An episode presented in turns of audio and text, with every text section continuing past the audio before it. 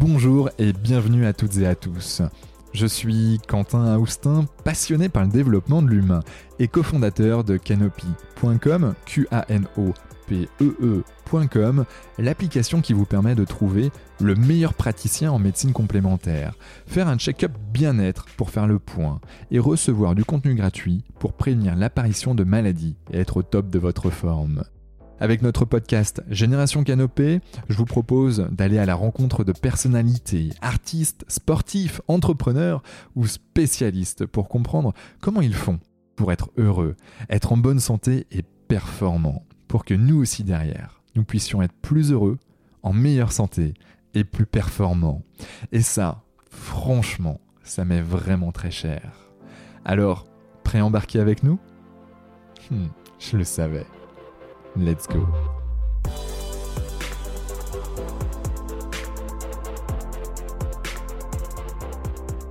Bonjour à toutes et à tous et bienvenue dans le podcast Génération Canopée. Alors j'ai le plaisir d'accueillir aujourd'hui Fulgence Ouedraogo. Arrivé en France à l'âge de 3 ans, Fulgence a gravi tous les échelons pour devenir rugbyman professionnel au MHR, le Montpellier Hero Rugby, où il a notamment exercé comme capitaine avant d'avoir joué en équipe de France. Une carrière plus que bien remplie, champion de France en 2022 et vainqueur du Challenge européen en 2016 et 2021 avec le MHR.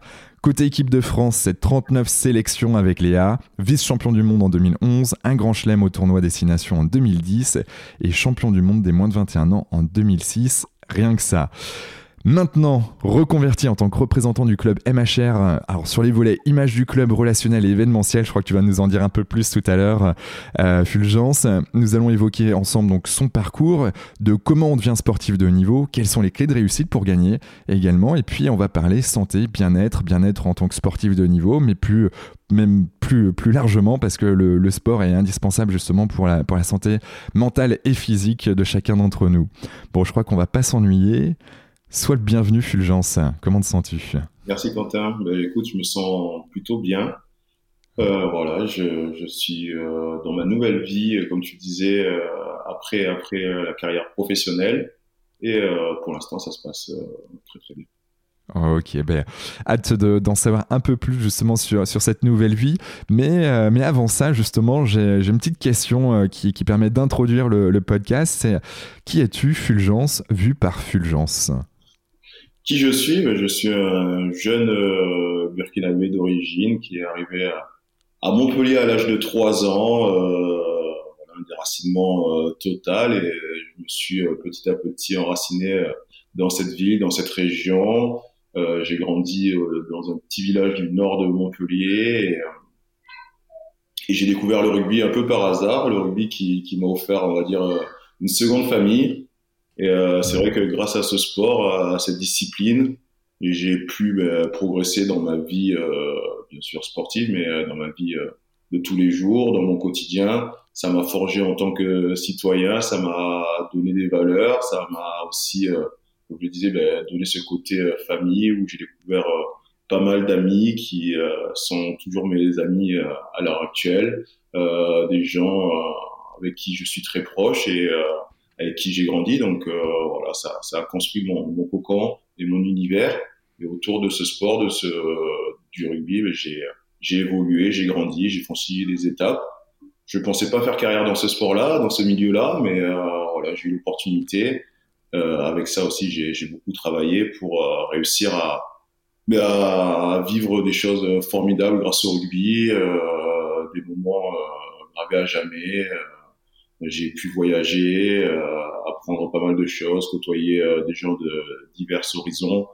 Et euh, tout cela m'a construit à l'heure actuelle et m'a permis d'avoir une vie stable et la vie que j'ai aujourd'hui avec ma famille.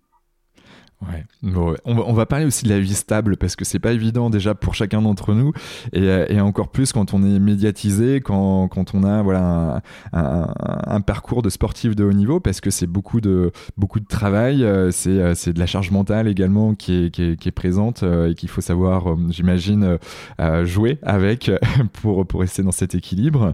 mais mais si je reprends en fait ton, parcours même dès, le plus jeune âge, donc en fait toi t'es es arrivé vers 3 ans, comment comment ça ça se passe quand parce que ben voilà, on quitte ses racines, on quitte son, son pays natal pour pour un pays comme la France. comment comment se fait bah, l'arrivée Comment tu l'as vécu toi? Je pense que c'est un choc. Après, j'ai peu ou pas de souvenirs de cette période-là malheureusement parce que j'étais très très jeune, mais c'est quand même un traumatisme. Euh, euh, voilà, es enlevé à tes parents entre guillemets pour arriver dans une nouvelle famille.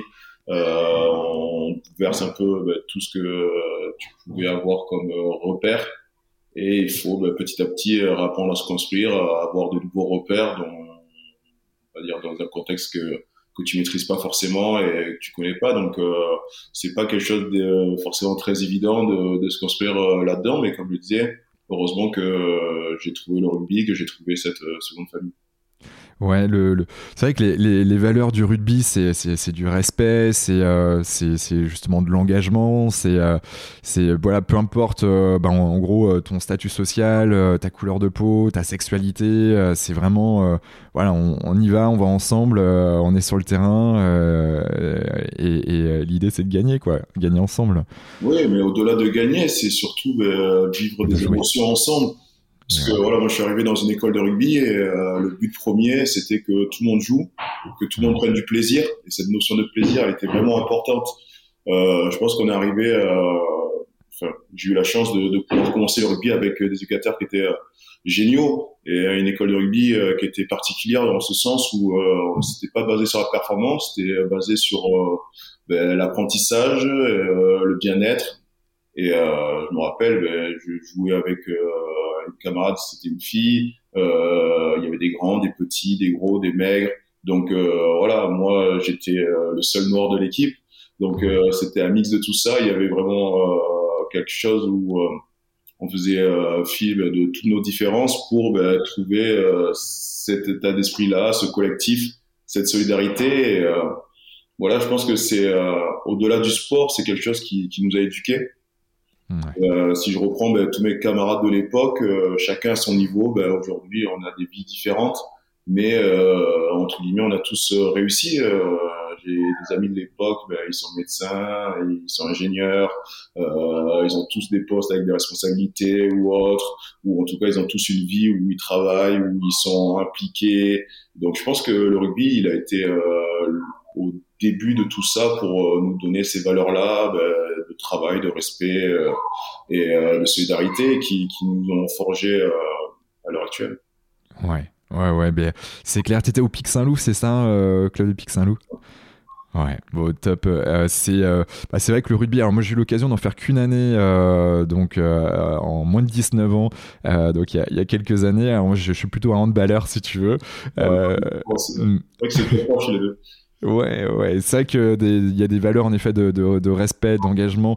Puis aussi, un peu importe, il y a le petit, le, le, gros à l'époque, c'était, c'était, comme tu dis, il y avait vraiment de tout profil. Et c'est ça qui est, c'est ça qui est, qui, qui est bon, quoi. Et, euh, et puis, puis en plus, il y a des belles troisième mi-temps arrivées à un certain âge. Exactement, mais ça fait partie du jeu aussi. Ça fait partie du jeu, je suis complètement en phase avec toi. Tu disais tout à l'heure que euh, tu n'avais pas forcément vocation, en tout cas, tu pensais pas faire carrière dans, dans le sport de haut niveau. Euh, qu'est-ce qui, qu'est-ce qui a fait? C'est parce que justement tu pensais pas le faire que c'est arrivé, euh, parce que tu étais dans une sorte de lâcher prise, tu t'éclatais, tu, euh, ouais, c'est quoi? Ouais, voilà, quand, quand, on fait du sport au niveau, il faut que ça reste une passion et qu'on prenne du plaisir, la notion de plaisir.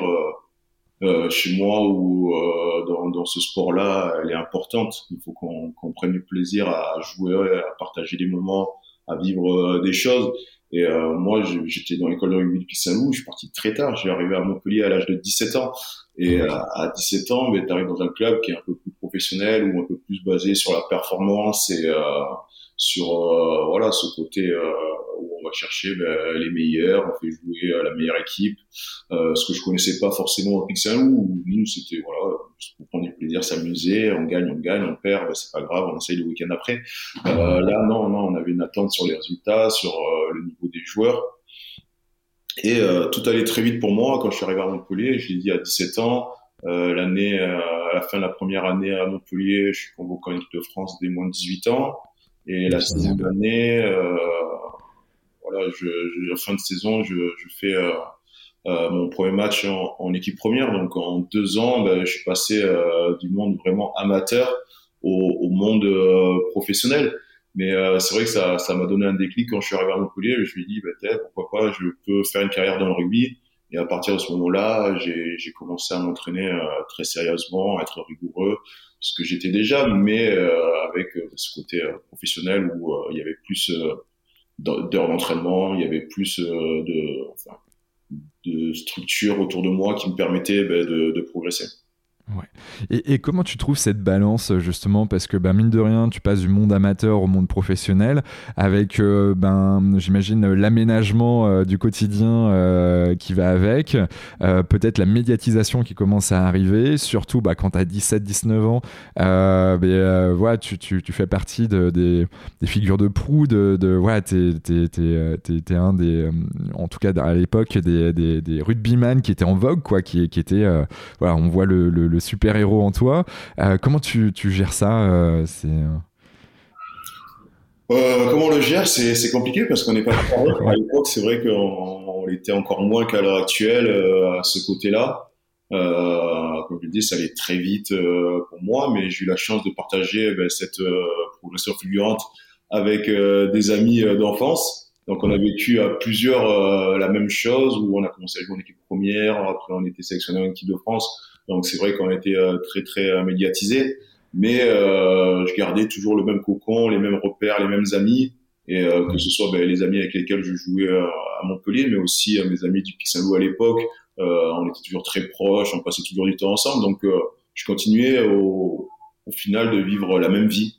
C'est vrai que les gens te reconnaissent dans la rue ou te reconnaissent dans la rue, mais pour moi, je vivais les mêmes choses, quoi. J'allais toujours faire les mêmes choses, euh, euh, les mêmes bêtises, et, les, et, voilà, et euh, les mêmes habitudes avec avec mes amis. Et ça, je pense que ça m'a permis de, de rester bah, concentré et euh, focus sur euh, sur la réalité. Ouais. Ok, donc euh, avoir un cocon, euh, sa sphère euh, personnelle, si je puis dire, ses amis notamment, qui, qui, qui, sont là pour, pour contrebalancer justement l'accès aux, médias derrière, voire même la sursollicitation des personnes qui connaissent juste à travers les médias ou qui te voient au, stade. donc ça, c'est important. sur la santé mentale, du coup, tu, tu mets des choses? Est-ce que tu as été accompagné type par un coach ou par un psychologue du, du sport ou genre de choses?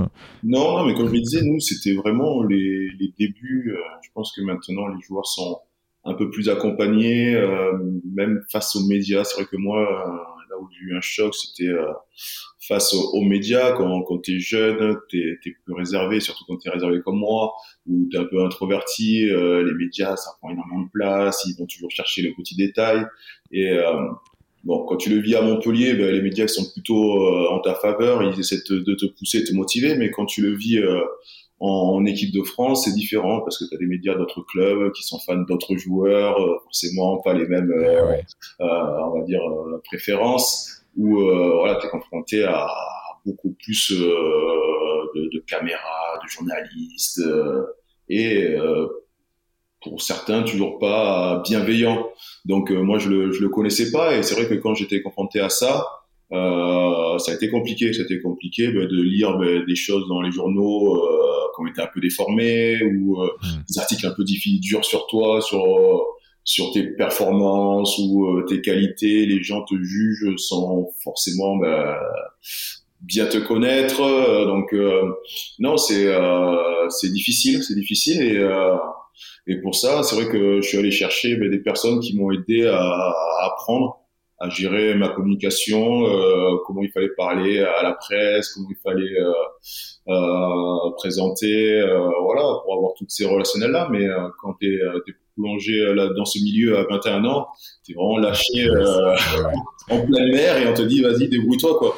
Donc non, c'est vrai que moi, je l'ai fait ben, parce que je suis allé chercher des personnes qui, qui m'ont aidé, mais euh, j'avais pas forcément d'aide et euh, de repères à, ce moment-là, donc euh, je me suis construit euh, petit à petit là-dessus.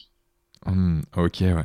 Et donc, c'est des personnes que le MHR aussi t'a présenté ou c'est toi personnellement, tu dis, ok, il faut que je me développe sur telle ou telle thématique Non, il y avait des, des joueurs qui, qui avec des agents de, communication. Moi, j'avais que mon agent sportif à l'époque. Et j'ai dit, ben oui, tu travailles avec eux. Pourquoi? Ben, Ils m'ont expliqué leur rôle, ce que les personnes leur apportaient. Et j'ai eu cette démarche-là, ben, du coup, de dire, moi aussi, ça m'intéresse. J'aimerais bien en profiter aussi. D'accord, ok. Ouais, c'est vrai qu'on voit pas forcément tout ça. On a l'habitude de, de voir qu'il y a en effet un, manager ou en tout cas un agent, euh, mais, mais, mais en effet, c'est une petite équipe euh, qui est derrière. Je suis en train de lire la biographie de Nadal euh, en ce moment, et, et, là, tu te rends compte que tu as, as 6 ou 7 personnes en permanence autour de, du joueur pour, ben, sur la partie mentale, physique. alors lui, il est en individuel, plus individuel, mais, mais c'est vrai qu'en collectif, comme comme vous, euh, ben, en fait, vous avez un préparateur physique, vous avez euh, plusieurs coachs au MHR, euh, et, puis, et puis toi, tu te formes assez à côté sur la partie com. Non, nous, c'est vrai qu'au club, bon, ça, ça a énormément progressé le rugby, mais on est parti d'un staff, on avait deux kinés, un médecin, un deux préparateurs physiques, mais c'était le bout du monde. maintenant, il y a quatre préparateurs physiques, il y a trois, quatre kinés, il y a trois médecins, il y a quatre analyses vidéo, euh, il y a un coach pour le jeu au pied, il y a un coach euh, pour la défense, euh, il y a un coach des avants, il y a un coach des trois quarts. Euh, voilà, ça fait, il y a un intendant, il y a énormément de monde dans, dans la staff de, de rugby. Euh, maintenant, tout est encadré, tout est mesuré, euh, tout est contrôlé. on sent que c'est vraiment professionnel. Donc euh, voilà, même moi à côté de ça, en fin de carrière, ben, comme j'avais besoin de plus de soins, plus euh, une préparation différente parce que mon corps était un peu usé. Donc du coup, ben, j'avais un kiné qui venait chez moi, euh, j'avais un ostéo que je voyais euh, régulièrement aussi. Donc euh, tu t'encadres et au final tu vois que c'est une petite c'est une petite armée qui est autour de toi. et ouais, précieux. il faut en sorte ben, de te mettre dans les meilleures conditions pour que tu performes le week-end. Ouais, ben ouais, ouais, tu, tu m'étonnes. Et c'est vrai que toi, tu as, été vraiment, je pense, en plus, euh, dans le, le créneau où le rugby a évolué à une vitesse folle, quoi. Hein. Franchement, euh, au tout début, tu as dû commencer, tu as dû voir des choses un peu archaïques. Et, là, euh, avec la, les retours de data, de données que, que, que, vous, que vous collectez, ou genre de choses, c'est dingue. Exactement. moi, je suis entre ces deux générations-là. J'ai commencé avec des joueurs qui qui n'étaient pas professionnels, ont connu le rugby euh, voilà, amateur, on va dire, amateur. Et euh, j'ai fini avec des joueurs qui connaissent que le rugby euh, professionnel et qui, depuis 15-16 ans, sont habitués à avoir des kinés, des préparateurs physiques, à parler de performance, de stratégie ou des choses comme ça, avoir des sponsors autour d'eux. Euh, voilà, c'est deux générations totalement différentes. Et moi, nous, enfin, on se situe euh, dans un mélange de ces deux générations-là. Ouais, ouais, en même temps, c'est vrai que quand tu regardes même le, le de, manière globale, c'est une vraie entreprise aujourd'hui, hein, le, le, MHR, euh, euh, avec ben, le sponsoring, avec euh, ben, quand tu regardes le stade, bon, ben, c'est quand même quand même chouette, tu vois. Il y a, y, y a, tout un écosystème qui est, qui est, qui est beau, alors que c'est vrai que quand j'étais petit, moi je suis de 89, tu vois, donc on a trois ans d'écart, et, c'est vrai que quand tu regardes le rugby, bon, ben, à l'époque c'était un autre monde, t'avais l'impression, mais mais toujours aussi passionnant. Euh, T'aurais fait quoi euh, si t'étais pas rugbyman professionnel? Il y avait un métier qui te, plaît, ah, Après, comme j'ai dit, j'ai commencé le rugby, euh, le, rugby professionnel vers 18 euh, ans. Donc, euh, c'est juste au moment où j'étais en train de, regarder ma voie. Mais oui, je m'étais plus dirigé vers le monde de la finance, des choses comme ça. Euh, mais euh, sans avoir vraiment une piste euh, vraiment distincte. J'étais dans les études d'AES. AES, c'est... Administration économique et sociale. Ok, d'accord, ok, ça marche. Euh, c'est bien. Moi, je, suis plutôt côté euh, ingé, du coup, c'est vrai que je j'ai pas forcément tous les codes là-dessus. Mais ok, ça roule. Ok, bah dans, dans cette sphère-là, qui fait sens un peu avec euh, ta reconversion, euh, peut-être derrière, on va, on va y revenir tout à l'heure. Fabien Galtier, tu l'as connu en tant que, en tant que joueur, avec, et puis bah, en tant qu'entraîneur, je veux dire, lui, comment, comment, comment ça se passe d'être entraîné avec Fabien Galtier Mais Fabien, justement, il est arrivé euh, dire, au, bon moment. Et c'est l'entraîneur qui, qui m'a propulsé vers le haut niveau. Euh, il a pris une équipe qui était jeune euh, de Montpellier. On venait d'arriver dans notre nouveau stade. Euh, on commençait bah, à se structurer, à, bah, essayer de voilà de jouer autre chose que, que le maintien. Et il a pris cette génération-là de, de Montpellier euh, au bon moment. Hmm. Il a apporté bah, toute sa science. C'est un coach qui est très précis, euh, qui est, euh, on va dire, euh, très habitué au très haut niveau. Donc euh, nous, ben, ce qui nous manquait, ben, c'est ces petits repères du haut niveau, euh, cette technique qui, qui pouvait nous permettre de franchir un, un palier. Il nous l'a apporté et euh, il a formé ben, voilà toute une équipe autour de ça et ça a marché dès la première saison et on a vu que en apportant ce côté technique, euh, science un peu du jeu, ben, il a transformé l'équipe et on, on, a fait une finale dès sa première saison donc euh, et derrière ça, euh, je crois qu'on fait euh, minimum quart de finale à chaque fois. Euh, donc depuis le club, il s'est installé en, en, haut du classement, en haut du classement du, du championnat. Donc c'est quelqu'un qui a, qui a, bouleversé un peu bah, ce qu'on ce qu'on avait l'habitude de voir dans le rugby. Donc euh, c'est vraiment un coach que que j'ai aimé. J'ai aimé travailler avec lui, même si euh, d'autres peuvent lui reprocher euh, son côté, on va dire, de manager où il peut être dur, difficile. En tout cas, dans le rugby pur et la stratégie, c'est quelqu'un qui m'a énormément fait progresser. D'accord. Ouais, ça, ça, ça sent le, le, la, la, personne hyper technique. Euh, tu vois comment. Bah là, il est encore plus médiatisé avec l'équipe de France aujourd'hui. Euh, tu vois ce qu'il fait avec l'équipe de France et, et son staff, c'est juste dingue. Euh, euh, c'est magnifique. Mais, mais j'ai l'impression qu'il y a eu un peu cette, ce, ce, ce côté-là avec le Montpellier quand il a le MHR quand il est arrivé, où, où ça s'est structuré. Il a la chance d'avoir quand même une génération qui est phénoménale en équipe de France avec ouais. euh, des joueurs de, de, très haut niveau à, à tous les postes, euh, un vivier assez euh, important. Donc, euh, et en plus de ça, des, des extraterrestres, quoi, des joueurs qui, qui sont les meilleurs au monde à, à la poste. C'est clair. Euh, et avec ça, ben, lui, il apporte ben, sa rigueur, sa, sa vision du rugby, sa notion de la performance. Et je pense que en prenant ben, cette génération qui est jeune, il arrive bah, à les convaincre à, adhérer à son projet. Et je pense que l'ensemble de l'équipe de France est à fond avec lui dans son projet. Et tout ça, bah, c'est euh, bon cocktail. Hein. Ça marche, ça, ça, ça a bien fusionné. Du coup, euh, voilà, ça réussit. Et je pense que pour le rugby français, euh, c'est un véritable bol d'air. On avait besoin d'une équipe de France performante, euh, de pouvoir bah, faire rêver les gens et, euh, et dire bah, que qu'on a des possibilités d'être champion du monde euh, très prochainement. Ouais, ben, je, je, tout ce que je nous le souhaite. Ouais, franchement, euh, euh, on touche du doigt à chaque fois, mais là, euh, j'espère qu'on pourra mettre les mains dessus. C'est, c'est, il y a de belles choses en tout cas qui se mettent en place. et, et d'ailleurs, comment tu l'expliques, toi, cette génération montante qui, qui, qui, est juste dingo, quoi, qui est, qui est, qui est superbe. comment tu, c'est un travail de longue haleine de, de la Fédé. c'est, c'est, oui, je pense, je pense qu'à un moment donné, on s'est un peu perdu dans dans notre formation. Ouais. Et euh, c'est un travail de, depuis euh, quelques années maintenant de repartir sur la formation, euh, de se dire ben quand même on a on a énormément de licenciés en France, on a un vivier qui est, qui est présent. Euh, mmh. Pourquoi on pourrait pas former des bons joueurs? Euh, À l'époque, dans le top 14, euh, si on prend ben, par exemple Toulon à sa grande époque. Il y avait trois Français sur la feuille de match euh, quand ils jouaient l'eau de, de, tableau.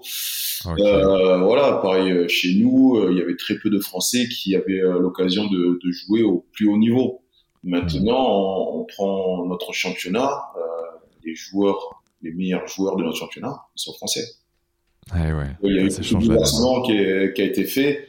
Euh, du coup, ben, voilà, l'équipe de France, elle, en sort grandi parce que on, on a donné l'opportunité aux joueurs ben, de les former, de les faire jouer. La règle des gifs, ben, tout le monde s'en plaignait de cette règle-là, où c'était contraignant pour les clubs, mais au final, c'est une plus-value pour notre équipe de France et pour les jeunes aujourd'hui.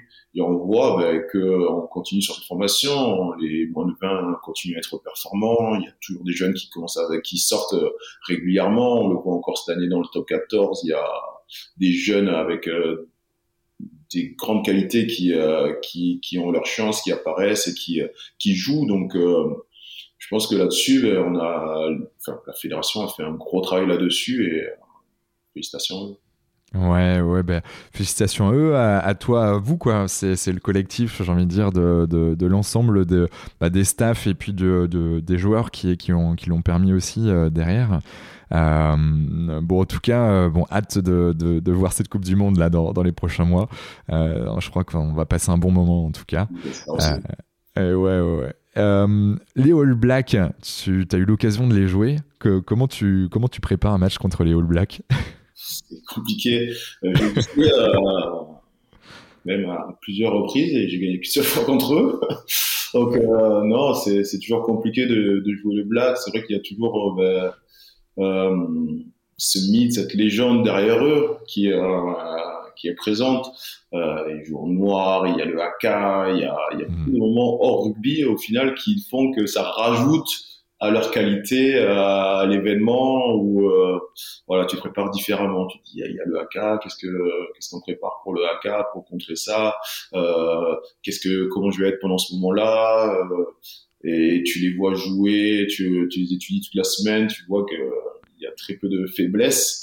Donc c'est toujours un moment très euh, très particulier de, de les affronter et euh, en tout cas c'est toujours une belle expérience.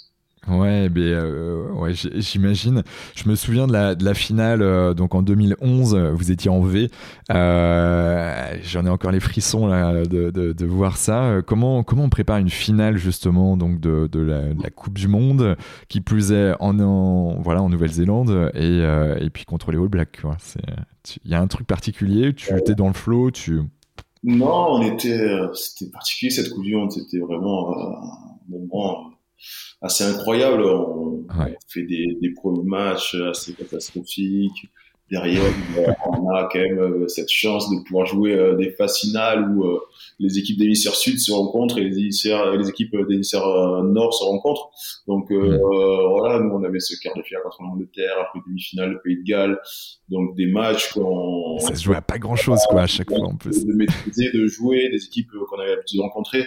Donc voilà, il y avait quand même un alignement des planètes, on va dire, qui, était assez favorable pour nous, alors qu'on avait connu euh, voilà des, contre-performances. Et euh, on était ben, en Nouvelle-Zélande, donc euh, dans le pays du rugby entre guillemets, et, et surtout éloigné de, de, tous nos proches, très peu de contacts. Là-bas, c'est l'opposé. Donc on se levait le matin, on pouvait envoyer des messages, euh, prendre des nouvelles euh, des personnes en France, et le soir avant de se coucher, c'était les seuls moments où tu pouvais avoir des, des relations avec euh, la France, et, et on n'avait aucune image de ce qui se passait en France, des supporters ou autres. Il y en avait bien sûr qui avaient fait des déplacements en Nouvelle-Zélande, mais on était quand même dans notre bulle, on vivait ben, avec ce groupe de 30 où ben, je pense que notre force a été ça, de, de rester unis, soudés, d'avoir euh, ben, quelque chose qui se passait entre nous, d'avoir une vie de groupe euh, très forte, ce qui nous a permis d'arriver jusqu'en finale. Et, et en finale contre le pays hôte, euh, je pense qu'on a été pas mal détestés. Euh, on a senti quand même tout un pays contre nous, que ce soit dans la presse, dans la rue. ah ouais, dans la rue aussi, il y a des gens. Ah ouais. Pas mal de moments hostiles, on va dire. D'accord. On allait dans une salle pour faire la, notre musculation et euh, il y a quelqu'un par l'étage qui nous a versé de l'eau euh, sur la tête. Euh. Les mecs dans la rue ils nous croisaient, bon, ils faisaient des gestes, on va dire, pas très sympathiques ou des trucs comme ça. Donc ça, c'est quand même arrivé. Sentait que voilà, eux, ils étaient dans, chez eux, ils jouaient la France, ils savaient qu'en Coupe du Monde, la France, bah, des fois, ils leur jouaient les tours, donc. ah, c'est clair, ouais. Quelque part, ils craignaient, ils se disaient qu'ils étaient supérieurs, mais quelque part, ils nous craignaient, donc il y avait tout un pays qui était en stress en se dire, bah, c'est pas possible. La Coupe du Monde chez nous, ça fait tellement de temps qu'on qu'on l'a pas gagné cette Coupe du Monde, on peut pas la louper, surtout pas contre la France. Hmm. Donc c'était assez hostile, mais nous, ça nous a bah, soudé encore plus, ça nous a donné encore plus de force, de courage. Et euh, voilà, on a vécu euh, dans notre but, on est arrivé jusqu'à ce moment, on s'est dit, bah, eux, ils ont le AK, nous, on prépare quelque chose. Ensemble, c'était Thierry du Sautoir qui nous a proposé de faire ce V, qui était en forme de flèche, et euh, pour eux, ça avait une signification que qu'on était prêt au combat et qu'on allait les défier euh, ce jour-là. Et ce qu'on voulait envoyer comme message, c'était ça, qu'on n'avait pas peur et qu'on n'avait pas s'écrouler en face d'eux. Et euh, c'est pour ça qu'on a créé ben, ce V, on l'a répété un peu en amont et après on l'a fait le jour du match, donc c'était plutôt sympa. Ah ouais, puis ça a été relayé partout dans le monde et, et c'est vrai que euh, moi j'étais euh, juste sur l'île d'en face euh, en train de vous regarder, c'était avec un petit pool de Français. Il y avait les Néo-Zélandais qui étaient de l'autre côté de, du port Harbour à Sydney. C'était c'était marrant, mais mais bon, on a on a bien vibré et merci pour toutes les émotions justement qui, ont été véhiculées à ce moment-là, mais en fait qui, qui sont véhiculées à chaque match que, que vous avez et que tu as pu faire notamment. Euh, bon, mais génial là-dessus. Aujourd'hui, tu, parlais que ton corps, justement, ben, euh, mine de rien, il avait de plus besoin de plus en plus de, soins, notamment justement à la fin de ta carrière. Euh, donc ça, c'est quelque chose que tu tu mesures, que bien évidemment, bon ben ouais, j'imagine qu'il y a des douleurs qui commencent à, arriver. comment toi, tu, tu dis, ok, bon, je, reste encore un an et puis j'y vais, ou, ou tu te dis, non là, j'ai vraiment envie de jouer trois ans de plus, ou comment ça s'organise tout ça dans ta tête avant de, te reconvertir Non, après, c'est des sensations physiques. Euh, c'est vrai que moi, il y a 3, 4 ans maintenant, euh, je suis allé voir un spécialiste parce que j'avais mal à la hanche et euh, il a regardé mes images de hanche. Il m'a dit heureusement que vous êtes venu parce que là, c'est une image d'une personne de 70 ans. sur des images comme ça, moi, j'opère. Donc, il, était prêt à me mettre une prothèse de hanche. J'ai dit non, moi, j'étais pas prêt à ça. J'étais pas prêt pour arrêter. Euh, je voulais continuer à jouer. Du coup, euh, c'est à partir à ce moment-là, ben, j'ai essayé de trouver d'autres solutions. L'autre solution, c'était de faire beaucoup de kiné ben, pour euh, équilibrer mon corps, de, de, voir un ostéo qui me permettait ben, de, de, soigner un peu tout cela et d'être euh, d'être plus à l'aise avec euh, cette hanche. Euh, derrière, c'est pour ça que je me suis rajouté des séances de kiné. Euh, j'ai essayé de travailler différemment, d'adapter ben, ma musculation, ma préparation physique, euh, mes étirements pour ben, être bien. Mais c'est vrai que c'est quelque chose de, de contraignant, d'assez usant. donc, je savais que j'allais pas faire 10 ans de plus comme ça, mais voilà que j'avais 3, 4 ans encore à pouvoir ben, jouer et profiter cette chance-là d'être sportif de haut niveau. Ouais, ouais, ben, ouais c'est assez dingue. Et aujourd'hui, en fait, tu t'es fait opérer ou tu. Non, t'as pas. Moi, je me suis pas fait opérer, j'ai toujours des douleurs, mais euh, ce qui me maintient à l'heure actuelle, c'est euh, ben, musculairement, musculairement de travailler, de, continuer à m'entretenir. Parce que si je relâche tous les efforts, ben, mon corps il, va s'écrouler, il va s'effondrer. Et euh, là, les douleurs vont, vont être euh, beaucoup plus fortes. Euh, voilà, c'est un sport euh, qui n'épargne pas. J'ai commencé bah, à avoir ma première grosse blessure en 2013. Ouais. J'ai opéré l'épaule. Derrière, il y a eu une infection euh, nosocomiale. Du coup, euh, j'ai dû subir une seconde intervention quelques temps après. Euh, du coup, j'ai mis beaucoup de temps à revenir de cette blessure de l'épaule, à me sentir bien physiquement. Tu réapprends bah, à te servir de ton corps différemment au fur et à mesure des blessures. Avec l'épaule, il a fallu que j'arrête certains mouvements de musculation, euh, que je travaille différemment avec les kinés, que euh, j'essaie de travailler beaucoup sur le renforcement, recentrer mon épaule euh, constamment. Euh, voilà, puis après c'était notre épaule, après ça a été la hanche, après c'était la cheville. Donc euh, ton corps il, il, a des petits coups, des pépins, et il faut ben, ben réapprendre à, à, à l'utiliser euh, d'une autre façon. Euh, pour pouvoir continuer à être euh, performant. Donc euh, voilà, c'est une adaptation et de toute manière, la blessure maintenant, elle fait, partie intégrante de, de notre discipline. Ouais, ouais, ouais. Et, et, du coup, euh, pour prévenir peut-être tout ça, est-ce que vous avez peut-être un, je sais pas, un nutritionniste euh, qui, qui, qui, vous met, euh, voilà, qui vous fait des plats spécifiques ou est-ce qu'il y a des peut-être un peu de, de, de, des grosses phases de repos aussi? C'est vrai qu'on en parle de plus en plus, mais c'est important le repos, j'imagine. surtout quand on est sportif. De repos, on n'en a pas énormément parce qu'au final, quand, quand tu es titulaire en club ou tu es international français en plus. En plus, ben ouais. Euh, t'enchaînes, t'enchaînes. tu fais euh, les matchs équipe de France, tu reviens en club, ton club il t'a pas eu pendant il, te veut. il te dit, ben non, tu joues. donc, tu rejoues après. donc, des phases de repos ou tu peux également des phases où tu peux travailler physiquement pour mieux encaisser les matchs. T'en as hmm. très peu. T'as très peu de temps.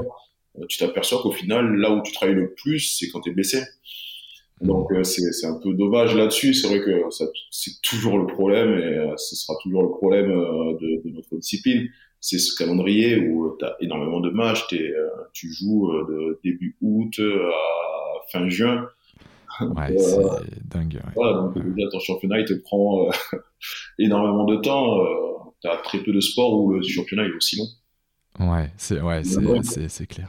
non, ça c'est c'est un des problèmes de, de notre sport. Après, au, au sein du club, euh, oui, maintenant, comme je le disais, c'est très professionnel. Donc, tu arrives le matin, tu as un petit déjeuner qui est, qui est fait euh, pour toi. Donc, euh, déjà, tu as un repas qui est adapté, qui est travaillé avec euh, un nutritionniste. Tu as le repas du midi. Euh, tu as une collation d'après-midi. Donc, sur tes trois repas, déjà, tu en as deux qui sont pris au stade quasiment toute la semaine plus euh, ceux euh, en, déplacement où euh, tu as le matin, midi et soir quand tu es en déplacement le week-end ou autre.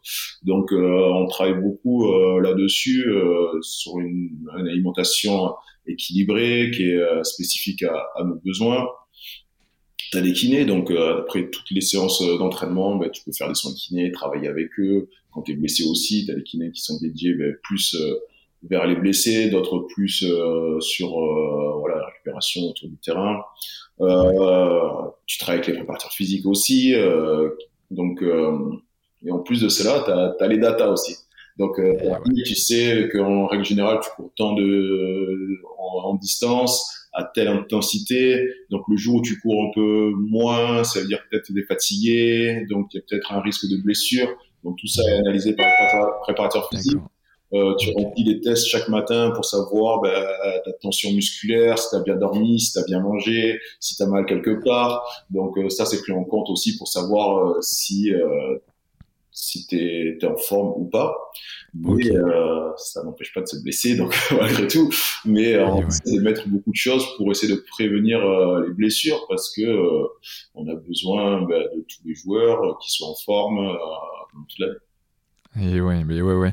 Les, les, montres connectées ou ce genre d'objet, vous en avez, vous, à disposition ou, euh, ou c'est pas pris encore en euh, considération GPS, donc euh, ah, ouais, pour l'instant, ils prennent pas encore en compte euh, les montres connectées ou autre, mais avec le GPS, tu sais. Euh, bah, que tu as sur, dans ton maillot, c'est ça Dans le maillot, maintenant, tu vas, tous les entraînements, tu as un GPS, donc ok tu sais la vitesse, tu sais les chocs, tu sais la distance, voilà, donc tu peux régler pas mal de, de paramètres à partir de ça. Et ouais, ouais, ouais. Mais là, c'est de la petite mécanique après de précision qui, qui s'installe. Euh, ok, là, dessus tu, tu, as gagné. Tu as quand même gagné euh, championnat, coupe. Euh, qu'est-ce qui fait la différence entre bah, quelqu'un qui gagne et quelqu'un qui ne gagne pas, selon toi? Je pense que gagner, c'est c'est pas anodin. Gagner, c'est vraiment une préparation. On apprend à gagner. Et voilà, c'est vrai que si je reprends ben, notre euh, finale de 2011 où euh, on est un club un peu outsider, c'est la première fois qu'on connaissait des, des, phases finales. Euh, quand on aborde la finale, peut-être que déjà gagner en demi-finale nous avait suffi. Hmm. Donc peut-être que là on n'avait pas cette habitude des finales préparées ou voilà on était peut-être trop jeunes donc on n'avait pas encore euh, ce cheminement vers la victoire. Tu, tu, parles de la Coupe du Monde hein Non, euh, du championnat. Championnat, d'accord, ok, ça marche. Euh, pareil, après, ben, il a fallu que le club apprenne, apprenne, je pense, ben, ces rencontres, comment on prépare une finale. voilà, en 2018, on était les grands favoris, on a perdu, mais que ce soit nous les joueurs, ben, c'est pas préparé de la meilleure des façons, euh, que ce soit le club également. Euh, il y avait trop de choses. Mais quand tu prépares une finale, il faut que euh, les joueurs soient le, le, mieux possible et concentrés que sur l'événement. Euh, derrière, en 2018, c'est vrai que ben, on se demandait comment les familles pouvaient venir au stade, qu'est-ce qui se passait après. Donc plein de choses qui, qui peuvent nuire à la préparation de d'une finale. Donc dans l'organisation, c'est vrai que dans l'organisation, un club, il faut qu'il apprenne à gérer ben, cette finale. Euh, une finale, même, tout soit cadré, euh, les joueurs ils savent euh, ce qu'ils doivent faire, où aller, euh, comment les familles vont être, à quel hôtel, ça c'est réglé comme ça. On n'a plus qu'à penser au match. Donc il y a tout ce cheminement qu'il faut qu'on apprenne et on n'était pas prêt en 2018 là-dessus, on n'était pas prêt sur le terrain non plus, donc on a connu ben, une défaite. Alors que là dernièrement, ben, on, a gagné parce que voilà, on était tous focus sur le même objectif, euh, le club a géré en deux jours bah, le déplacement des familles, des amis, les places dans le stade, qui est comme ça, les joueurs ils ont qu'à penser au match. Euh, nous, on était vraiment concentrés là-dessus. Euh, on avait un mix entre euh, des joueurs, des jeunes joueurs avec beaucoup talent, avec euh, des anciens aussi avec beaucoup d'expérience, que ce soit Guillaume, Benoît Payog. C'est vrai qu'ils ont énormément apporté au groupe sur la sérénité, euh, la dimension mentale qui était très importante. Et on a vu qu'on était pris ce jour-là et que enfin, rien ne pouvait se passer euh, contre nous euh, à ce moment-là. Donc gagner, c'est vraiment, c'est pas juste arriver et dire on va faire un bon match et on va gagner. C'est, il y a un processus, il y a voilà, des étapes qui, qui nous permettent de, de gagner. Ouais, il y a, y, a, y a, un niveau d'expérience en tout cas qui est, qui est à avoir et que de facto en fait, ben, en fait, euh, soit tu as un coup de bol et du coup tu gagnes, mais, euh, mais c'est très rarement le cas et, ça se construit euh, sur, sur le long terme, sur le niveau de maturité du club. sur le, club, si on prend l'exemple de Toulouse, ils ont appris à gagner, ils ont ça. Donc quand ils vont en finale, ils en perdent très peu. on prend dans votre sport le Real de Madrid. Ils ont une identité, quels que soient les joueurs qui arrivent dans ce club, il y a déjà un processus, il y a déjà. Ben, un mécanisme qui, qui est déjà ancré en eux, ils savent gagner. Donc, euh, pour n'importe quel joueur, ils arrivent au Real de Madrid, ça fait des finales, des, voilà, ça gagne des titres. Euh, Voilà, c'est des choses qui, qui sont ancrées. Hmm. Euh, voilà, nous, on, on l'apprend. Si on l'apprend, on est passé par les coupes d'Europe où on a appris bah, à gagner. Donc euh, voilà, pour gagner, il faut qu'il y ait ça, ça, ça. Mentalement, il faut qu'on soit dans telle ou telle euh, dimension. Euh, et au fur et à mesure, ben voilà, on a gagné un titre euh, maintenant de championnat. Euh, on espère gagner d'autres titres. Ouais, quand je quand je t'entends, j'ai l'impression que c'est vraiment euh, côté euh, psychologie en fait euh, qui, qui, est, vraiment à prendre en considération l'aspect physique. Bon bah j'imagine que par exemple à un moment donné en fin de saison, bon bah tout le monde est à peu près le même niveau d'énergie si je puis dire. Si on est en finale, c'est que ben minimum bah on est quand même bon parce qu'on a gagné un certain nombre de matchs derrière. Mais là du coup c'est les deux meilleurs d'Europe, les deux meilleurs de, de France et du coup là ça se joue vraiment sur le, le la globalité, la santé euh, ou le bien-être en tout cas, euh, ou le confort mental de, des joueurs euh, C'est mental où bah, il faut qu'on soit concentré vraiment que sur l'objectif, qu'on prépare bien le match, tous les scénarios possibles, qu'on soit pas surpris. Mais derrière la demi-finale, bah, il faut que tes préparateurs physiques, tes kinés soient habitués à jouer des phases finales. Ça veut dire mmh. qu'ils te préparent le mieux possible. Ils font la semaine en fonction bah, de l'état de forme pour que tu sois vraiment à, pleine euh, possession de tes moyens le week-end d'après. Donc, euh, le préparateur physique qui est habitué à ça, il sait ben, si tel ou tel entraînement, ben, tu peux aller chercher euh, tel ou tel niveau d'intensité où il faut baisser, il faut être plus sur la récupération, où il faut un peu élever pour que tu aies un rebond le jour du match. Le kiné, ben, il sait faire les soins pour que tu sois prêt ou dire ben, lui il s'entraîne pas parce que sinon il va être mâché pour le match. le club qui organise tous les déplacements de l'équipe, tout ce qu'il y a sur les à côté. Et, euh, et forcément, oui, les, les joueurs qui euh, savent comment préparer une finale, je le disais, euh, l'expérience de se dire, ben voilà, il faut regarder ça, il faut être prêt là-dessus. Euh, aussi être prêt ben, à tous les scénarios, parce que tu sais pas si tu vas prendre un essai dès la première minute ou pas, de pas être euh, démoralisé d'un seul coup. Tu sais qu'autour d'une finale, ben, il y a un protocole qui est très long aussi avant match. Donc il faut être prêt à ça. Tu sais que le président il sort et il, il serre la main à tous les joueurs. Euh, entre la sortie du vestiaire et le coup d'envoi, il y a, il y a un quart d'heure, 20 minutes. Ah oui, t'as le temps de te refroidir, quoi. Voilà, donc euh, t'as le temps de penser à autre chose, de regarder la tribune si euh, tes enfants te regardent, si nanana, donc t'es déconcentré. Euh, ouais. Voilà, donc il y a, il y a beaucoup de, de, choses à prendre en compte, à être prêt, à les prévoir. Donc euh, il y, a, il y a beaucoup de d'aspects à, préparer euh, quand on prépare des, des, matchs de phase Hmm, eh ouais, ben, c'est ouais. vrai qu'il y a plein de petites choses où, euh, où, on soupçonne, ou en tout cas on pense pas forcément, mais, mais, mais ouais, clairement 20 minutes, ouais, t'as le temps de te refroidir, penser à plein de choses euh, dans la tête. Captain Courage, euh, je crois que ça a été ton surnom. Euh, comment on est, euh, parce que tu as été capitaine pas mal de temps, mine de rien, au MHR. c'est quoi un bon capitaine selon toi? Quelles sont les, qualités d'un capitaine qui, qui tient la baraque? Pour moi, j'ai toujours eu un leadership depuis jeune, mais sur l'exemplarité. C'est vrai que J'étais pas à faire forcément les meilleurs discours, les plus grandes phrases ou autres, euh, mais euh, on pouvait pas me reprocher euh, beaucoup de choses. Euh, je m'entraînais dur, j'étais rigoureux. Euh, même pendant les matchs, je m'arrivais à faire des mauvais matchs, mais c'était très rare. J'essayais toujours au moins ben, de remplir mes tâches, de, de me donner pour l'équipe. Du coup, mes coéquipiers, en voyant ça, ben, ils avaient plus tendance à me suivre.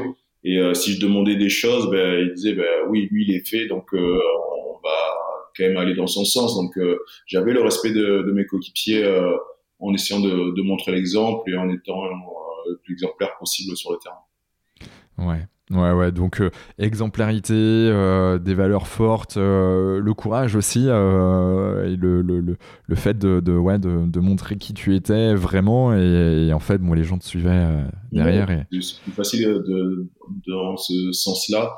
Si tu es exemplaire, tu montres, tu, tu fais ce que tu dis déjà, voilà, et après, tu peux demander aux autres de, de te suivre mais c'est plus facile. C'est vrai que quand tu vas voir un joueur, tu dis ah, là, il faudrait faire ça ou euh, là, j'attends plus de toi. Euh, si toi, t'es pas exemplaire ou t'es pas irréprochable, il va avoir tendance ben, peut-être à dire ouais, mais lui, il le fait pas, donc mmh. pourquoi moi je le ferais? Alors que là, en règle générale, ça, ça passe mieux et il dit bon, ok. Ouais, et ça, ça, fait sens avec plein de sphères de, de nos vies, mine de rien. Euh, euh, d'autres milieux euh, sur euh, bah, management ou autre. Carrément, que qu'on soit dans une petite, moyenne, grande entreprise, qu'on soit manager, dirigeant, voilà, peu importe son statut, même à la maison, tu vois, avec tes, avec tes enfants, bah, il y, a, y, a, des valeurs à véhiculer et, si bah, voilà, tu, tu les respectes pas ou, ou si tu dis pas, tu, tu, entre ce que tu dis et ce que tu fais, il y a, y a, une dissonance à un moment donné ça, risque de coincer. Et euh, bon, euh, on est d'accord là-dessus. La reconversion, on y vient. Comment, comment elle s'opère? Est-ce que euh, c'est une discussion avec toi-même? C'est une discussion avec ta, ta, femme? C'est, Est-ce que c'est une discussion avec le MHR comment, comment toi tout, tout ça s'est organisé? Il y avait beaucoup, plusieurs parties. Tout ça. non, c'est vrai que moi, j'ai, j'ai été papa en 2018 et on me parlait, disait la conversion, il faut la préparer, euh, euh, c'est dur, tu verras l'après-carrière, quand tu as du rugby, euh, c'est compliqué. Donc, c'est vrai que je l'ai entendu toute ma carrière, ça. Mais je me suis dit, j'ai le temps, j'ai le temps, j'ai le temps. Et voilà, en 2018, j'étais papa, je me suis dit, ah, faut vraiment que je m'y replonge quand même parce que ça risque d'arriver assez rapidement maintenant. Euh, tu perds de famille, donc j'ai responsabilité. Et du coup, j'ai me suis pris en main, euh, j'ai fait un bilan de compétences. Euh, derrière ça, ben, j'ai vu, euh, j'ai eu monter un projet pour monter une société après ma carrière. Et en fonction de la société que je voulais monter, ben, j'ai fait, j'ai repris des études. J'ai intégré Audencia, une école de commerce à distance. Donc ça m'allait bien, mais c'était c'était un gros défi pour moi parce que je venais d'être papa, euh, ma femme des fois elle est pas à la maison, donc euh, j'avais euh, mon fils chez moi et à la sortie d'entraînement, ben, il fallait que je fasse les cours. Donc j'avais les cours après l'entraînement, plus mon fils, il fallait que je le couche assez tôt pour pouvoir suivre les cours. Euh, le... C'était des fois un peu, un peu rock'n'roll, mais ouais. et surtout reprendre des études à ce moment-là, c'était pas évident. J'étais avec beaucoup de personnes qui étaient en aussi euh, en phase de reconversion comme moi, mais euh, qui sortait euh, du milieu de l'entreprise. Donc, hmm. était aguerri ben, déjà au langage. Moi, on me parlait de KPI, on me parlait euh, moi, je sais pas, de, de matrice SWOT ou des trucs comme ça, euh, j'allais vite taper sur Google voir ce que ça veut dire. ouais, ouais, mais tu avais cette agilité-là pour le faire, en tout cas. C'était compliqué, donc euh, eux, ça parlait rapidement, clairement, ils comprenaient. Donc il a fallu que je m'accroche, que je me fasse un peu violence, parce que ouais. c'était c'était un peu compliqué, ça me sortait un peu de, de mon monde. Mais au final, j'ai pris beaucoup de plaisir à suivre cette formation. Ça m'a beaucoup intéressé. Euh, ça m'a permis aussi de voir que malgré, euh, enfin, dans, dans notre carrière de, de, sportif, souvent on nous dit oui, vous faites du sport, vous courez derrière un ballon, c'est tout. Mais non, on acquiert aussi euh, des compétences. C'est clair. On acquiert bah à matérialiser, mais on acquiert des compétences. Euh, quand on parlait de leadership, tu acquiers des compétences. Après, il faut savoir les retranscrire mais on acquiert mm. des compétences là-dessus euh, dans le management euh, aussi. Maintenant, les clubs ils sont dirigés comme des entreprises, donc il y a beaucoup de choses qui sont assez assez similaires. Je parlais aussi de KPI mais les KPI euh, dans le rugby, on, en fait aussi, mais on n'a pas les mots pour savoir que c'est les KPI. Mais euh, les, les, KPI, alors pour celles et ceux qui ne savent pas ce que c'est, c'est les Key Performance Indicators, donc les clés de performance, euh, les indicateurs clés de performance qui permettent de savoir, bah, en fait, de mesurer tout simplement bah, ce qui se passe dans un club, dans une entreprise ou sur un joueur. Nous, l'an dernier, si on prend ça, bah, on s'est dit, voilà, on voulait être dans les équipes de haut tableau, donc il nous fallait tant de points. Euh, on a fait une stratégie en fonction euh, de jeux qui correspondaient à notre équipe et on s'est dit, ben, on s'est mis des indicateurs pour mesurer cette performance par match. Donc, il ah fallait qu'on ait tant de réussite euh, en mêlée, en touche, sur le jeu au pied, en défense. Et en fait, c'est ça, ce sont des KPI. Ça, ça nous indiquait notre niveau de, de performance. Et, et, en faisant, suivant cette formation, mais j'ai dit ça, ça ressemble à ce qu'on fait un peu, donc euh, je l'ai déjà fait. Euh, ou ça aussi, ça ressemble un peu en management. Euh, lui, il était plutôt dans ce style-là de management. L'autre coach que j'ai eu, ben, il était euh, dans un style totalement différent de, de management.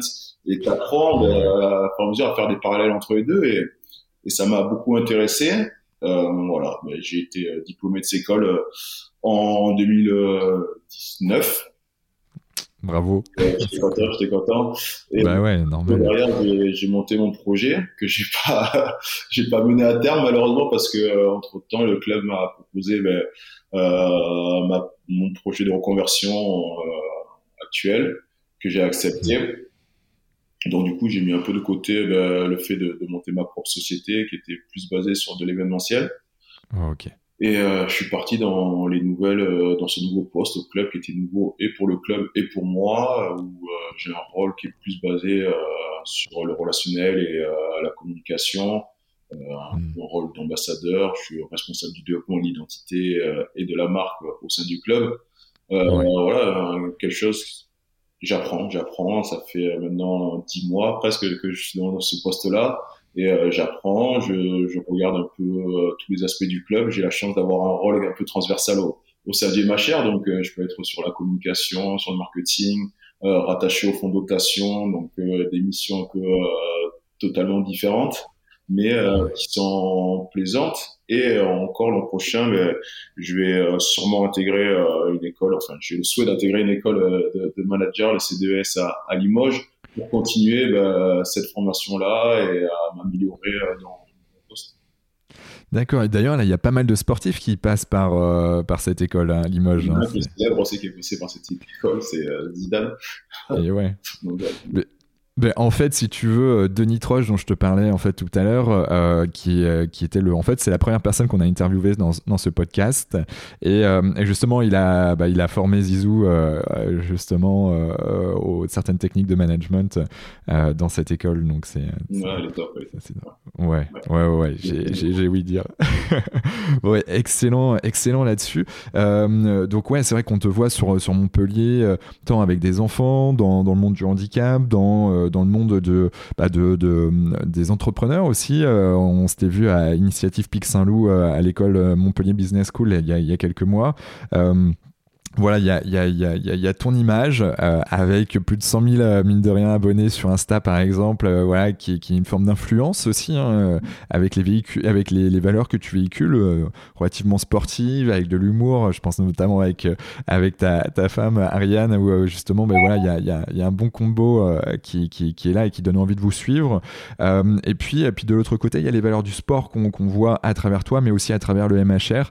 Et, et je trouve ça assez chouette, voilà tout ce que tout ce que vous faites dans, dans la région. En tout cas, quand je dis la région, c'est plutôt Montpellier et ses alentours. Mmh. Euh, et, euh, et, là, je peux qu'encourager euh, justement ces, ces, ces choses-là. Et, et, et, puis, étant pas mal implanté aussi au Medef Héros Montpellier, je sais pas si si si, si tu, tu, tu nous as targeté, mais mais en tout cas, je pense qu'il y a des choses à faire. ouais, complètement, complètement. Non, mais c'est vrai que voilà, on, est un club de rugby, mais euh, au-delà de ça, on, se doit être euh, moteur, euh, d'être un exemple dans, dans la région en termes de RSE déjà. Donc, euh, montrer l'exemple. Voilà, les gens nous suivent, les gens nous regardent, donc on a ce devoir-là. c'est vrai qu'on s'investit auprès bah, de la santé, on, passe dans les hôpitaux, on a aussi une section de rugby santé au club. Euh, c'est quoi une section rugby santé? Rugby santé, c'est euh, donné, ben, c'est du rugby euh, sous forme adapté, bien sûr. Et notre section rugby santé, elle est ouverte aux gens qui ont eu, qui ont un cancer, par exemple, et par le biais d'une pratique sportive, le rugby, en l'occurrence, ben, on voit que ça a des bienfaits psychologiques, mais aussi physiologiques. Et on apporte ben, cet aspect-là, ce côté-là, on voit ben, que ça, ça leur apprend ben, à, à, se, à se, on va dire, réapproprier euh, le corps, leur corps, après de certaines opérations qui ont été lourdes ou euh, des chocs. Donc, euh, voilà, la dimension du sport, ben, elle a une influence sur, sur leur santé. Ça, c'est, c'est clair. On a aussi voilà, une section de rugby adapté qui va pour les gens ben, en situation de handicap mental. Hmm, Là, c'est vraiment euh, quelque chose qui, qui, leur permet euh, de sortir leur quotidien. Et, et toute la semaine, ils attendent euh, ce moment-là où ils jouent au rugby, où ils se dépensent, ils pensent à autre chose. Et, et vraiment, là, c'est, ça, ça, leur apporte un bien-être fou. Ouais, ouais, ouais. Comme je disais, oui, on a, on intervient sur la santé, euh, dans l'éducation, donc on va dans les écoles, on se déplace. Euh, on intervient aussi euh, sur l'environnement, on mène des actions de dépollution, on sensibilise autour euh, de ces causes-là. D'accord. Dépollution, tu dis par exemple des collectes de déchets ou ce genre de choses On a fait des actions de dépollution du lait, par exemple. Ok, yes. Oui, bah, un peu toutes les équipes du club, féminines, professionnelles, les jeunes, et ben, on va ramasser les déchets autour du lait voilà, on s'aperçoit qu'il y en a besoin, il y en a fortement besoin, malheureusement, mais, euh, mais voilà, on a, on a, ce, on a ce devoir de, de montrer l'exemple à, à, à, notre ville, à notre région. Hmm. On regarde, ils disent, ah, ben, Montpellier, ils font du rugby, mais euh, aussi, ben, ils sont présents sur l'environnement, hein, ils sont aussi présents euh, dans les écoles de rugby. On se déplace dans les écoles de rugby pour aller voir nos jeunes, euh, pour leur apporter ben, des sourires, des moments d'échange, de partage. Et ils se disent, voilà, Montpellier, ben, on, fait, on apporte aussi en retour aux gens aussi également. Ouais, c'est pas qu'un club de rugby, c'est vraiment euh, voilà quelque chose avec. Euh, je reviens sur les valeurs, mais qui sont hyper importantes. Euh, ben voilà de, de, de, de des valeurs sociétales, environnementales, voilà qui, qui, veulent avoir un impact. Tu parlais d'un terme qui est qu'on entend assez peu, qui est citoyen. Tu vois, tu t'es dit à un moment donné, ben voilà, je, suis devenu citoyen au tout début de ce podcast, et, et en effet, citoyen, c'est c'est, ça va aussi avec des valeurs et puis c'est aussi un engagement vis-à-vis de notre bah, de l'État français mine de rien de notre ville de notre métropole et, euh, essayer de contribuer euh, bah, du mieux qu'on peut quelque part euh, dans ce monde. Exactement. Ok. Burkina Faso tu y retournes de temps en temps tu y es retourné depuis l'âge de 3 ans? Très peu de fois. C'est vrai que j'ai malheureusement très peu de relations avec le Burkina il me reste encore de la famille là-bas, mais euh, très peu de, de relations. Mais euh, voilà, j'ai soutenu euh, des différentes associations qui œuvrent là-bas, par le biais du rugby notamment. je suis aussi le développement du rugby au Burkina. je suis en contact avec la fédération là-bas. D'ailleurs, dernièrement, mais je les ai mis en relation avec la Ligue Corse de rugby. Les joueurs burkinabés vont intégrer la Ligue des équipes corse, des garçons, des filles aussi.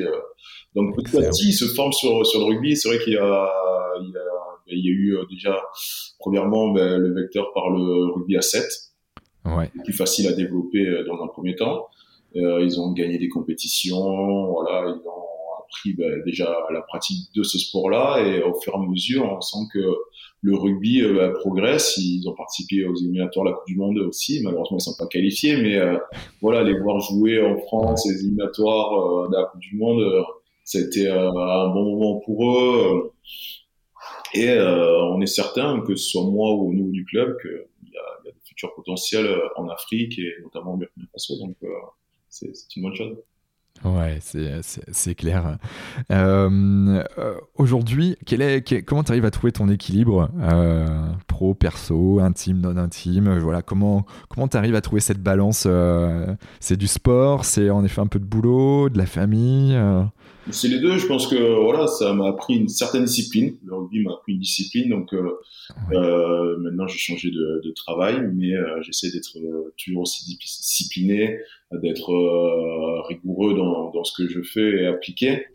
Et après, voilà, dans, dans cette vie-là, ben, ça m'offre aussi plus de plage de temps pour partager avec ma famille, mes enfants, passer du temps avec eux, voilà, faire d'autres choses j'avais pas forcément euh, ce temps-là avant à leur euh, à leur donner parce que bah, tu joues des matchs, tu joues à l'extérieur, tu t'as pas forcément tes week-ends. Euh, voilà, c'est c'est un peu c'est un peu compliqué au niveau de l'emploi du temps. Là, ça me dégage plus de temps pour moi et à leur accorder. Donc ça, c'est c'est le côté agréable aussi de, de la précarité.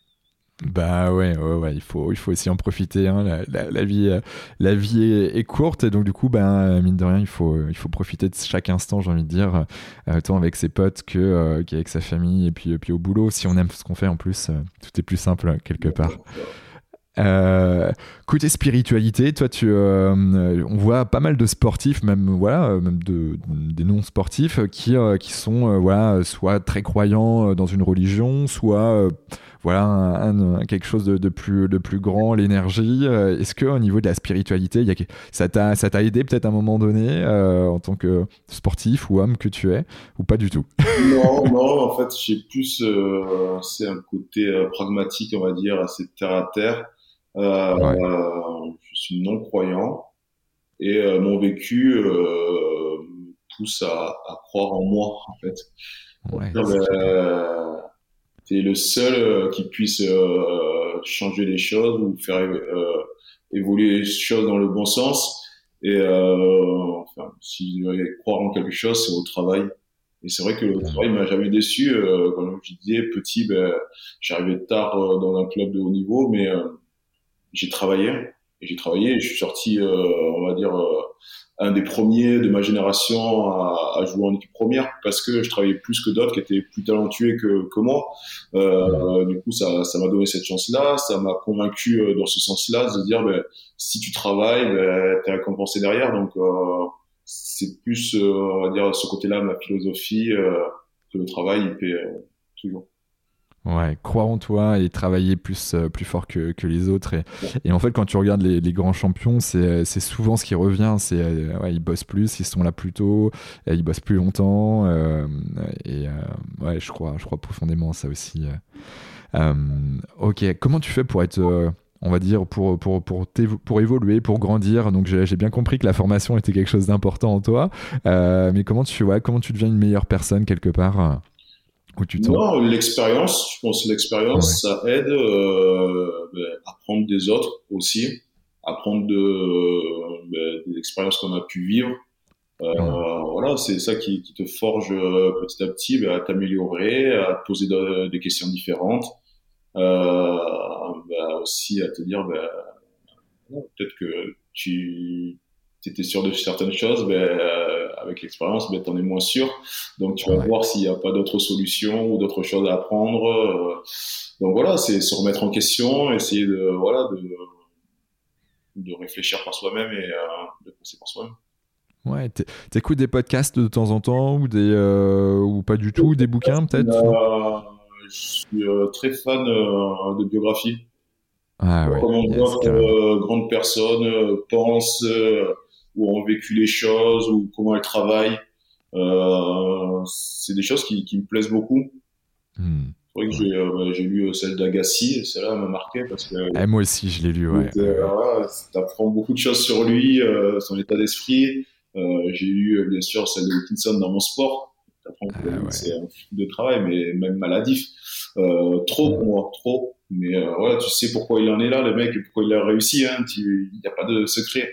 Euh, J'ai lu celle de Zlatan, mais un peu moins plus. ah ouais. Après aussi, euh, j'ai regardé des documentaires sur des équipes, euh, hmm. comment elles ont gagné les matchs, comment elles sont préparées, pourquoi ça arrivait, des choses comme ça. Et tu vois, au, final, euh, il y a beaucoup de choses qui, qui reviennent. Ouais, ouais, ouais, mais, mais en effet, c'est la préparation, c'est le, le, le, fait d'être dans un cocon et puis, euh, et puis ouais, d'avoir des objectifs précis et ambitieux si tu as envie de, de l'être, tu vois, et ça, c'est ça c'est important. Il y a une personne qui, qui t'inspire plus que d'autres? Euh, non, non, comme je le disais, après, j'ai eu beaucoup d'exemples, beaucoup de personnes, euh, tu regardes leur performance et tu regardes leur mode de vie ou de fonctionnement, mais tu, tu comprends mieux. Et euh, ce sont ces personnes-là qui, qui, qui m'ont motivé. Hein. On prend Richie Nako dans, dans notre sport, euh, quand tu le vois s'entraîner, quand tu, tu vois comment il est mentalement, ben, tu t'es pas étonné. Euh, Serge Betsen euh, aussi euh, à l'époque chez nous. génial. Comme ça, il, te, te met vers la, dans la bonne voie rapidement. Ouais, ouais, je, me souviens de ce combattant à plaquer comme jamais. c'est ouais, ouais, ouais il y a des belles images comme ça là, qui, qui me viennent en tête. Euh, on arrive sur les, dernières questions de, de notre, notre épisode. Euh, c'est quoi ta journée type? En gros, du lever au coucher. T'as as, des trucs, t'as des rituels particuliers? Non, non j'ai pas, pas de rituel. Euh, non, le... maintenant, je me lève plus tôt qu'avant. ah ouais? Mais depuis que j'ai des enfants, oui, 7 heures suis déjà réveillé parce que c'est l'habitude. Euh, euh, même s'il me réveille pas avant. Mais euh, non, c'est petit déjeuner maintenant en famille. J'ai la chance d'avoir un jardin avec des poules. Donc en ce moment, c'est pas mal, on a pas mal d'œufs. Donc ah, trop bien. pour mes enfants petit déjeuner, on passe un moment, je bois mon café, on les prépare pour l'école. ils vont à l'école souvent avec moi ou avec Ariane, ça dépend en fonction des, emplois du temps. Après, à 9h, moi, j'ai rendez-vous au bureau. Euh, je fais 9h midi. Et maintenant, ce que je me suis mis, euh, c'est vrai que j'avais besoin de retrouver bah, un challenge quand même euh, sportif. Et entre midi et deux, je vais à la salle de sport tout, tout le temps, entre midi et deux. Je refais. Des fois, c'est cinq fois par semaine, des fois, c'est un peu moins. je m'entraîne quasiment une heure et demie une heure et demie. Hmm, euh, cette musculation, une heure et demie par jour. Trouver cette discipline toujours. Après, je rentre au bureau, je mange vite fait un petit plat sain, on va dire. Euh, et après, je passe mon après-midi à, travailler encore. Et le soir, je rentre à la maison. Alors, en ce moment, bah, les journées se rallongent, donc euh, c'est agréable de cool, ça. profiter. Je sors le chien, on joue avec les enfants dans le jardin, on profite de moments, et après, on passe tous à table. Ouais. Moi, c'est une vie euh, tranquille. ouais, mais, euh, moi, j'aime bien ce côté-là où je suis assez casanier. J'aime bien être chez moi, en famille, euh, profiter de moments simples. C'est agréable. Ouais, Ouais, mais c'est, important. Et là, on sent que tu es bien, là, tu es souriant, tu es, serein. voilà, ça, ça, a l'air de, de, bien se passer, c'est cool. Euh, est-ce qu'il y a quelqu'un que, que tu aimerais euh, voilà, que, que, que j'interviewe en particulier euh, Tu vois, on a eu des, des, sportifs de, de, haut niveau, on a eu des, des personnes inspirantes, je pense. alors, sportifs de haut niveau, on a eu des, notamment Marc Tiercelin qui a fait plusieurs fois le Vendée Globe. on a eu aussi des personnes inspirantes comme Philippe Croison, la personne qui est quadri amputée, qui a fait la traversée de la Manche, rallier les cinq continents à la nage. donc, on a, on a eu des personnalités assez fortes comme ça. On a eu des spécialistes aussi. je pense voilà des, des, personnes très très connues dans le monde de l'ostéopathie, notamment qui est l'ostéopathe de, donc de Tony Parker et puis bah, de, de, et, donc d'autres équipes sur, sur Lyon. Est-ce qu'il y a des personnes voilà, qui, qui toi, t'ont inspiré, que t'aimerais aimerais écouter euh, Alors, plutôt française pour le peu? ça peut être des chanteurs, ça peut être. Euh, voilà, peu importe. Hum, je sais pas. Comme ça, c'est. Comme ça. Question piège. un peu, euh, non, c'est à, à, savoir comme ça des personnes.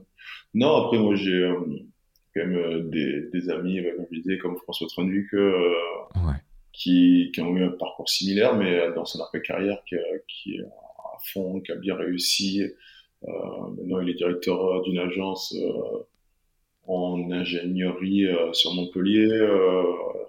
Euh, totalement différent aussi, mais ouais. quelqu'un qui, qui, a su réussir dans le rugby, qui a su aussi bah, reprendre des études et se former à un milieu totalement différent. Après, euh, qu'est-ce que je suis en ce moment dans les sports euh, Non, moi j'aime bien Nicolas Karabatic qui a Nico, un parcours euh, quand même monstrueux dans la discipline. Euh, okay. Montpellierin lui aussi, à côté. Donc, ouais, c'est, c'est, j'ai eu la, quand même la chance de pouvoir le côtoyer c'est vrai qu'on est une ville euh, de sport euh, ici à Montpellier et on a eu la chance de, de pouvoir euh, côtoyer différents sportifs avec une de très belles carrières. Il y a aussi qui est une meilleure aussi, je pense à lui. Et ouais, souvent, donc dans un sport individuel, comment il se prépare, le mental qu'il doit avoir. C'est vrai que ça m'a toujours toujours intéressé les, les, sports individuels sur la préparation mentale et l'aspect à se dire ben tu réussis c'est toi mais tu perds c'est il y a que toi. T'as pas d'échappatoire tu t'as pas d'autre excuse que euh, ta propre personne et euh, comment tu te prépares à, ça et euh, comment ben, tu fais pour être fort. Parce que nous quand même on a la chance de faire un sport collectif. Donc ben, des fois si tu connais un coup de, de moins bien, ben, tu as le groupe qui peut être à côté et qui prend le relais, qui te remet en selle. Alors que dans un sport individuel, quand tu connais un coup de moins bien, seul. Quoi. Euh, il faut trouver des leviers pour pouvoir bah, changer la situation, mais euh, c'est ça qui est, qui est intéressant. Ouais, ben, euh, je, vais de temps en temps au stade Philippides justement euh, m'entraîner pour, pour courir. Voilà, j'aime beaucoup courir et, c'est vrai que euh, je, vois de temps en temps Kevin Meyer qui est là en mode incognito et qui, qui, qui, qui est là en train de courir autour. mais ouais, c'est là pour le peu quand tu es en individuel, ben ok, il y a que toi, tu t'entraînes. Alors en plus de ça, bah, tu as, une petite équipe autour de toi, mais, mais ça c'est que certaines personnes. Des personnes comme Kevin Meyer au début, et eh ben, tu étais vraiment tout seul avec ton coach et c'est euh, ouais, c'est faut se motiver quoi. Donc euh, Ok. S'il y a des personnes qui, qui, souhaitent te joindre ou te suivre, c'est quoi? C'est plutôt Insta? C'est euh, plutôt directement MHR s'ils veulent te faire intervenir en entreprise, par exemple? C'est.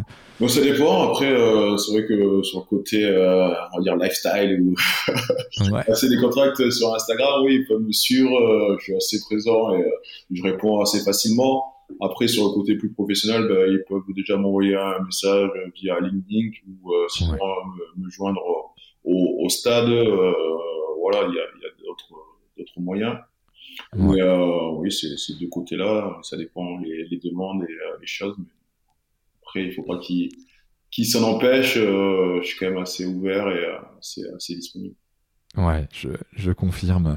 Est-ce que tu as un dernier mot à dire à nos auditeurs? Non, de, de profiter et euh, j'espère que, que cet échange euh, puisse être intéressant, euh, voilà, leur apporter euh, quelques conseils, quelques euh, directions et voilà, toujours échanger, essayer de d'apprendre constamment, ça c'est une de mes philosophies. Ouais, ok. Apprendre, apprendre constamment, ça, me, ça me plaît bien comme mot de la fin. Bah, merci infiniment, Fulgence, euh, pour, pour cet échange, pour ton partage, pour euh, voilà, ta sincérité. Et puis, euh, bah, pour toutes celles et ceux qui nous écoutent encore, bah, je vous dis à, rendez-vous la semaine prochaine avec une nouvelle belle personnalité comme, comme Fulgence. Allez, à très très vite. Ciao, ciao. Bravo Vous avez écouté cet épisode de Génération Canopée jusqu'au bout. Merci de le partager à au moins 3 personnes autour de vous et de nous mettre une note 5 étoiles avec un gentil commentaire. Au-delà d'en avoir besoin pour être dans le top des classements, c'est hyper important pour nous. Pourquoi? Parce que ça nous permet de toucher un maximum de personnes qui méritent d'être plus heureuses, en meilleure santé et plus performantes. D'autant plus que, plus nous aurons d'abonnés, nous pourrons attirer des personnalités exceptionnelles avec tout ce qu'elles ont à nous apporter. Et si vous souhaitez passer un cap dans votre vie, pour être plus heureux, améliorer significativement votre niveau de santé et ou devenir plus performant, toute l'équipe de Canopy est prête à vous bichonner comme il se doit. Vous n'avez qu'une seule chose à faire. Créez votre profil sur canopy.com, q a n o p e e.com si ce n'est pas déjà fait et faire votre check-up bien-être. Du contenu gratuit et des praticiens vous y attendent. C'était Quentin Aoustin et je vous embrasse. Ciao ciao